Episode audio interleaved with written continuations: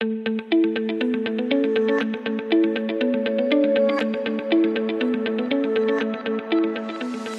Hallo und herzlich willkommen zum BGM Podcast, der Podcast über betriebliches Gesundheitsmanagement für kleine und mittelständische Unternehmen. Mein Name ist Hannes Schröder und in der heutigen Episode haben wir wieder eine Q&A Folge. Ich habe eine E-Mail bekommen von Sabine und Sabine möchte gerne wissen, wie kann sie in ihrem kleinen und mittelständischen Unternehmen anonymisierte Gesundheits Daten ermitteln, beispielsweise über eine Mitarbeiterbefragung oder über Gesundheitsreports. Und äh, die Antwort möchte ich natürlich mit euch gemeinsam teilen. Damit wir auch wirklich wissen, um was es geht, lese ich einmal die E-Mail vor. Sabine schreibt, Hallo Hannes, ich höre mit voller Begeisterung deine Podcasts und finde deine offene Art wirklich klasse. Vielen lieben Dank dafür schon mal. Eine Frage, die mich beschäftigt ist, über welchen Weg erhalten wir bei der Analyse anonymisierte Daten über die Krankheiten der Mitarbeiter, die zur Arbeitsunfähigkeit geführt haben? Über die Krankenkassen? Fragezeichen. Wir sind ein KMU-Unternehmen mit 180 Mitarbeitern und ähm, würden gerne anonymisierte Auswertungen erhalten. So, Sabine, Erstmal vielen lieben Dank, dass du den Mut gefasst hast, mir auch wirklich zu schreiben. Und äh, wie du siehst, bekommst du dann natürlich auch eine persönliche Antwort. Ich fand die Frage dahingehend so spannend, dass ich gesagt habe, da können wir einen kompletten Podcast draus machen. Ähm, Punkt eins. Also, was wichtig ist, man, es ist ja hier der Podcast für kleine und mittelständische Unternehmen. Und ähm, 180 Mitarbeiter ist schon mal mittelständisch. Das heißt, ähm, das macht vieles viel einfacher, was die Datenerhebung in Zusammenarbeit beispielsweise mit Krankenkassen macht. Ähm, ich möchte aber erstmal mit kleinen Unternehmen anfangen. Ich selber habe ja 13, 14, 15 Mitarbeiter. Ähm, und äh, da kann ich euch schon mal sagen, ist es extrem schwierig, überhaupt was zu bekommen. Bei mir ist es so, dass meistens die Mitarbeiter auch noch in verschiedensten Kassen sind und äh, somit ist die Zusammenarbeit, was die Erhebung von Krankheitsdaten angeht, ähm, eigentlich unmöglich. Zumindest über die Krankenkassen. Die haben gar nicht so viele Daten, dass sie das auswerten können, geschweige denn anonymisiert auswerten können bedeutet für mich, ich muss mir als Arbeitgeber was anderes einfallen lassen. In meinem Fall ist es eigentlich recht einfach, denn meine Mitarbeiter haben eine sehr offene Art, warum auch immer, weiß ich nicht, kann ich nicht äh, begründen, aber ich weiß, die Mitarbeiter rufen mich halt an und sagen, Hannes, ich bin erkältet, ähm, ich schicke dir den Krankenstand rüber sondern weiß ich, alles klar, Erkältung. Und dann könnte ich jetzt intern für mich ein, Häkchen führen, alles klar, ist erkältet. Oder auch wirklich ähm, Tabuthemen, ne? dass darüber gesprochen wird. Ähm, ich ich habe ähm, ja andere andere Sachen möchte ich jetzt hier auch nicht öffentlich teilen, aber auch wirklich äh, unangenehme Sachen. Nicht nur die typische, ich bin erkältet oder ich habe eine Grippe, sondern auch andere Sachen, die ähm, durchaus nicht so Umgangsformen sind, dass man das öffentlich mit seinem Chef teilt.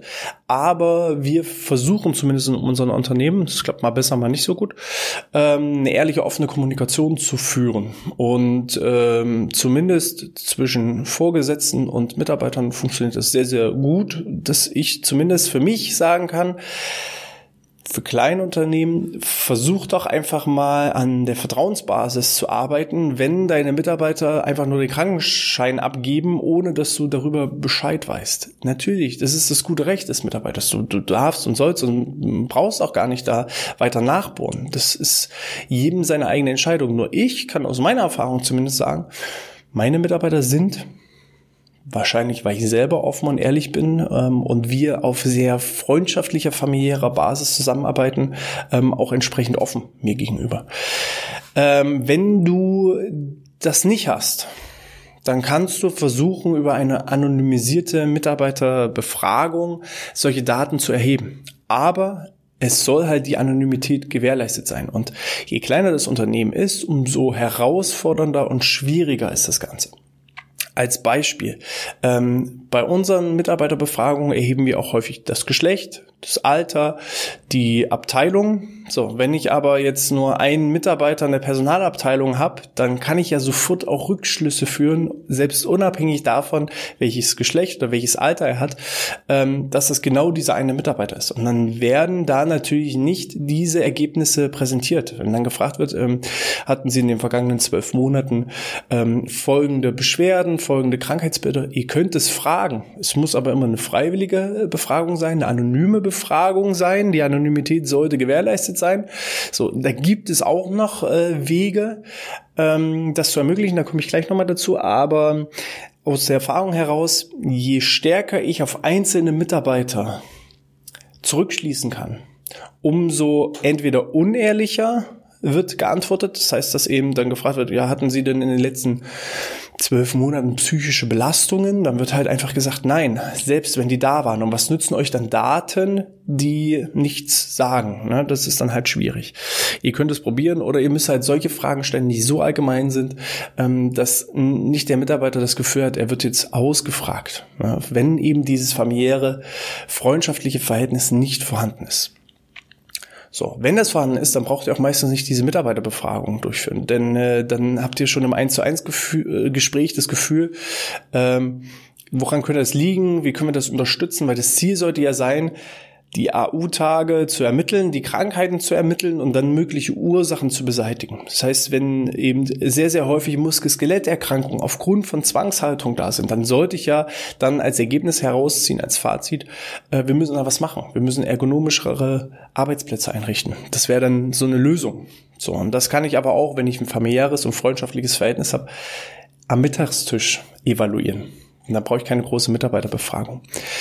Ähm, von daher, Mitarbeiterbefragungen in so ganz kleinem Rahmen sind herausfordernd. Es gibt äh, da eine gute Möglichkeit. Ähm, das Tool nennt sich äh, Servio, ist ein äh, tschechisches Unternehmen. Da müsst ihr also allein, was ähm, das Handling mit der Datenverarbeitung angeht, müsst ihr gucken. Aber was das Gute an, an dem Tool ist, ähm, ich weiß nicht, ob andere Tools das auch haben, aber wir haben zumindest das schon mal verwendet, weil wir genau diese Problematik hatten, dass wir nicht wissen wollten, was hat der einzelne Mitarbeiter geantwortet. Das heißt, wenn ich jetzt zurückführen kann, ähm, einer hat aus der Personalabteilung geantwortet, was hat er denn sonst noch geantwortet, dann ist es doof dann kann ich ja genau jetzt sagen, alles klar, der Herr Müller aus der Personalabteilung, der ist psychisch belastet, der hat äh, Muskel-Skeletterkrankung, der steht vor Burnout und so weiter. Das ist doof. Und äh, Servio äh, bietet die Möglichkeit, eine Gesamtauswertung für die einzelnen Fragen zu machen, aber nicht die Einzelantworten der jeweiligen Leute zu sehen, einzusehen. So, das heißt, du fragst halt, welche Abteilungen äh, arbeiten sie und dann kriegst du halt ein schönes Tortendiagramm, wo halt steht äh, fünf Leute aus der Verwaltung, einer aus der Personalabteilung, acht Leute aus der Produktion und ähm, dann kannst du aber nicht sehen, diese acht aus der Produktion, was haben die einzeln geantwortet als weitere Antworten, sondern dann ist eben die nächste Frage, hatten sie in den letzten zwölf Monaten psychische Belastung und dann siehst du eben, zwölf haben gesagt nein, acht haben gesagt ja.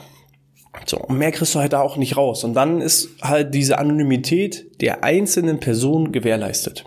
Und das haben andere Tools nicht. So, da hast du halt jede einzelne Antwort äh, von jedem einzelnen Mitarbeiter, die du dann zurückverfolgen kannst.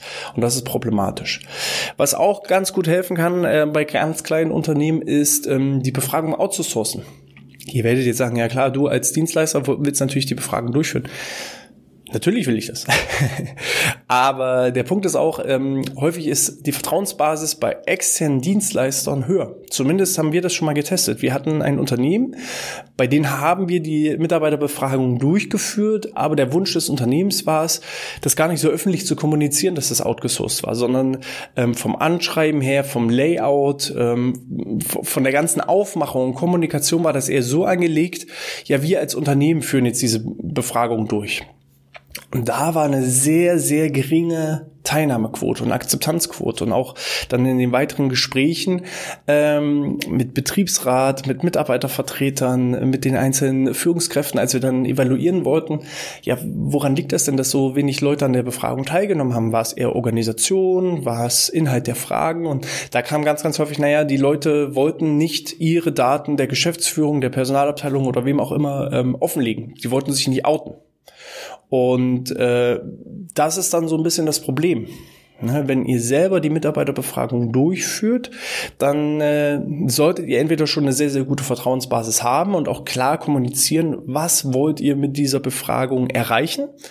Einfach die Mehrwerte aufzeigen, welche Vorteile hat es, an dieser Befragung teilzunehmen und was sollen dann auch die Ergebnisse daraus ähm, sein, dieser Befragung, weil ganz häufig werden auch Befragungen durchgeführt und es passiert dann im Nachgang nichts. Das macht man einmal mit, das macht man zweimal mit, aber bei der dritten Befragung macht man dann schon nicht mehr mit. So. Ähm, und wir haben häufig festgestellt, wenn das Ganze outgesourced wird und auch kommuniziert wird, wir wollen äh, die Daten anonym gewährleisten, ähm, wir gehen vertrauensvoll mit ihren Daten um, ähm, das ist der Dienstleister, wenn Sie Fragen haben zum Verfahren, richten Sie sich an den Dienstleister, haben wir eine viel, viel höhere Akzeptanz. Also die Mitarbeiterbefragungen, die wir durchführen, haben durchschnittlich eine Teilnahmequote von ungefähr 75 Prozent. Diese Woche habe ich eine ausge ähm, ausgewertet, die lag bei 90 Prozent Teilnahmequote, was sensationell ist. Also da kann man dann auch wirklich sagen, man hat repräsentative äh, Befragungsergebnisse. Vor zwei Wochen war ich in einem Gespräch, da hat mir eine Firma gesagt, naja, Mitarbeiterbefragungen, da stehen wir nicht so drauf, weil erfahrungsgemäß machen drei Prozent der Mitarbeiter mit. So, bei drei Prozent Reaktionsquote, da läuft definitiv irgendwas falsch. Entweder in der Kommunikation oder in der ja, Zielverdeutlichung, was soll damit erreicht werden, oder halt wirklich an der Vertrauensbasis. Also da ist auf jeden Fall ein großes Problem was man dann gegebenenfalls mit so einem externen Dienstleister wie unser Unternehmen entsprechend richten kann.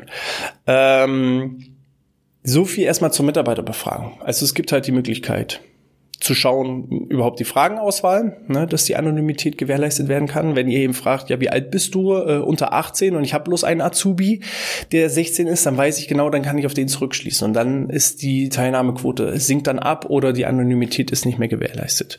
Ihr könnt eben Tools verwenden, die äh, nicht die Einzelansicht der, der jeweiligen befragten Person darstellen, sondern immer bloß die Gruppenauswertung darstellen. Und äh, ansonsten, was Gesundheitsreports von Krankenkassen angeht, ist das Ganze eher schwierig.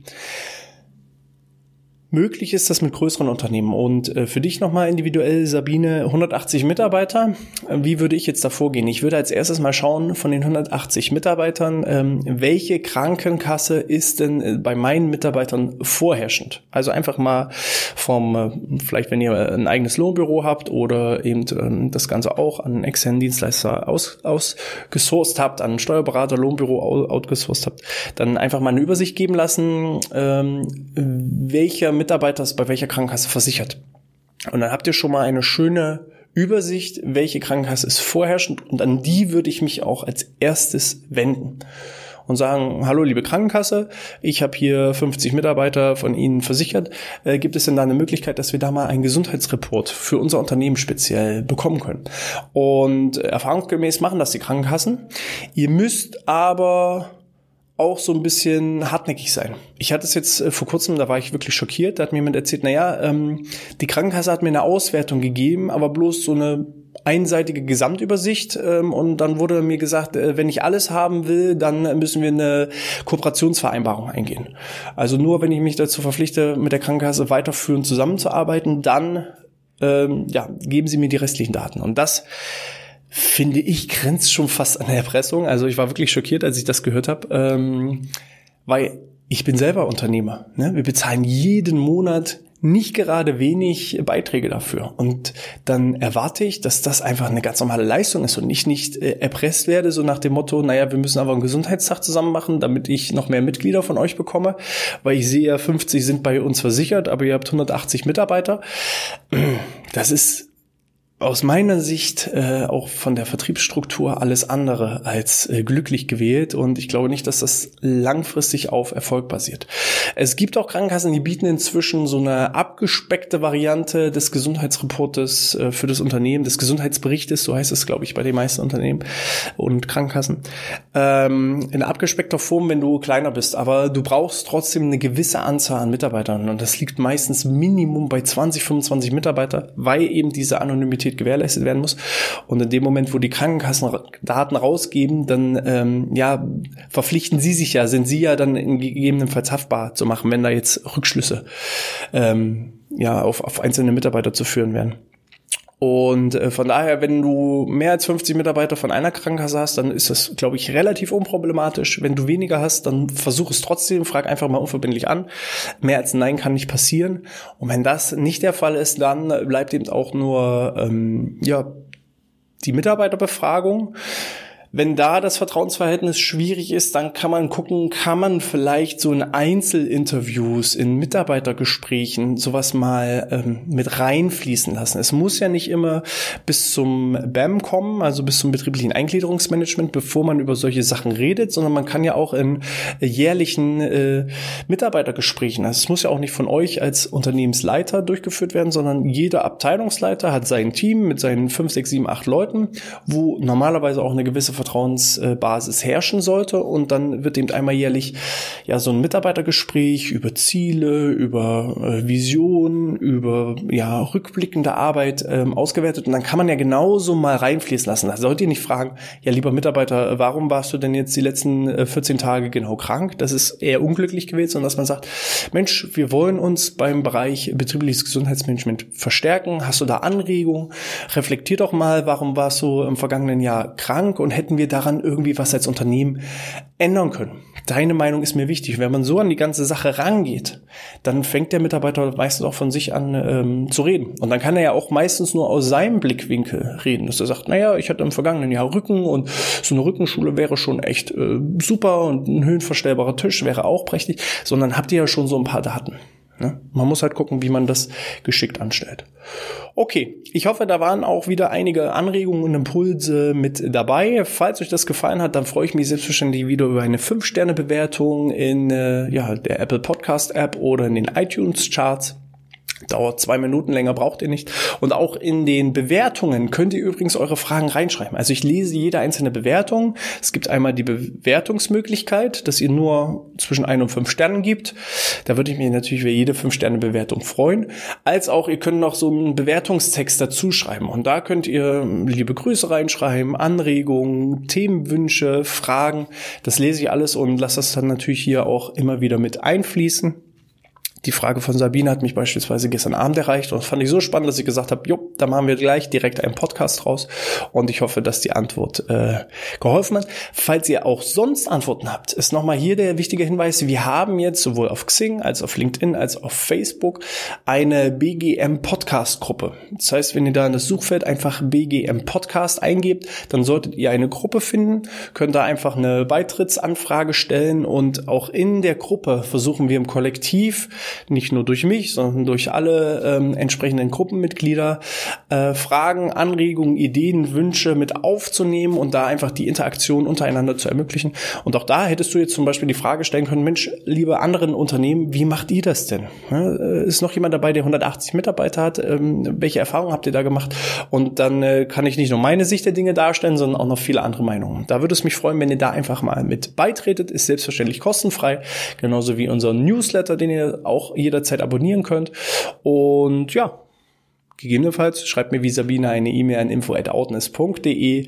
In diesem Sinne habt ihr genügend Do-Dos zu erledigen. Ich wünsche euch alles Gute, bleibt gesund und sportfrei.